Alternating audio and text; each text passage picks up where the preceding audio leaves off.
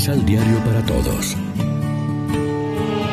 Proclamación del Santo Evangelio de nuestro Señor Jesucristo, según San Juan.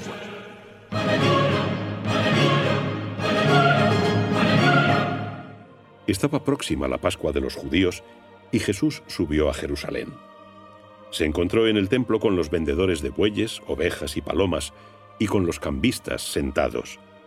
Y haciendo de cuerdas un látigo, expulsó a todos del templo con las ovejas y los bueyes, tiró las monedas de los cambistas y volcó las mesas. Dijo entonces a los vendedores de palomas, Quitad esto de aquí, no hagáis de la casa de mi padre una casa de negocios. Se acordaron sus discípulos que está escrito, El celo de tu casa me consume. Entonces los judíos respondieron y le dijeron, ¿Qué señal nos das para hacer esto? Respondió Jesús y les dijo, Destruid este templo, y en tres días lo levantaré. Los judíos le replicaron, ¿En cuarenta y seis años se construyó este templo, y tú lo levantarás en tres días? Pero él hablaba del templo de su cuerpo. De aquí que cuando resucitó de entre los muertos, sus discípulos se acordaron de que lo había predicho, y creyeron en la Escritura y en las palabras pronunciadas por Jesús. Lección Divina Amigos, ¿qué tal? En este miércoles 9 de noviembre, la iglesia se viste de blanco para celebrar la fiesta de la dedicación de la Basílica de Letrán y como siempre a esta hora nos alimentamos con el pan de la palabra. Las lecturas nos ayudan a entender qué es la iglesia y dentro de ella los templos, o sea, el templo edificio y el templo comunidad. El agua que brota del templo es un símbolo de la gracia que emana de Cristo, de Dios, de su Espíritu, y que transforma todo lo que toca. Las iglesias son el lugar adecuado para las celebraciones sacramentales de la comunidad cristiana. El agua apunta de modo especial al bautismo, tal vez por lo del baptisterio de Letrán, pero todos los sacramentos emanan de Cristo vivo y vivificante, como dice el catecismo. Los sacramentos nos van haciendo crecer y madurar como comunidad de Cristo. La iglesia es siempre un edificio en construcción.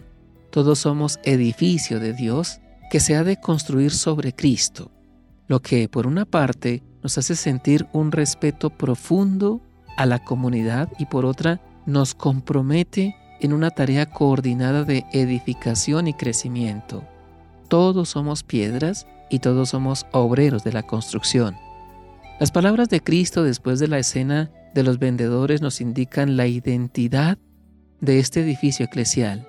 El cuerpo de Cristo, sea Él mismo, el Señor resucitado, es nuestro verdadero templo.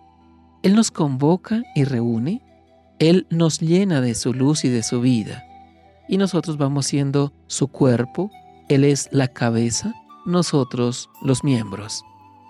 Se trata de una visión dinámica de la iglesia de Cristo, de esa comunidad que estamos construyendo en el mundo como luz de las naciones y sal y fermento y punto de referencia y fuente de esperanza para toda la sociedad, con unidad interior y con ímpetu misionero. Reflexionemos. Son nuestros templos lugares de culto y encuentro, manantiales de agua viva y de eternidad. El cuerpo glorioso de Jesús ensancha nuestro anhelo de plenitud y de vida eterna. Oremos juntos. Te pedimos, Señor, que cada día reconozcamos que el verdadero lugar de encuentro entre Dios y el hombre lo constituye la persona de Jesús. Amén. María, Reina de los Apóstoles, ruega por nosotros.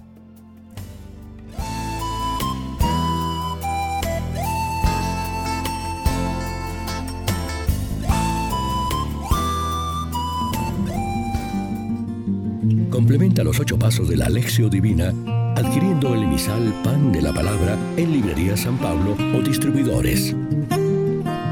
Más información www.sanpablo.co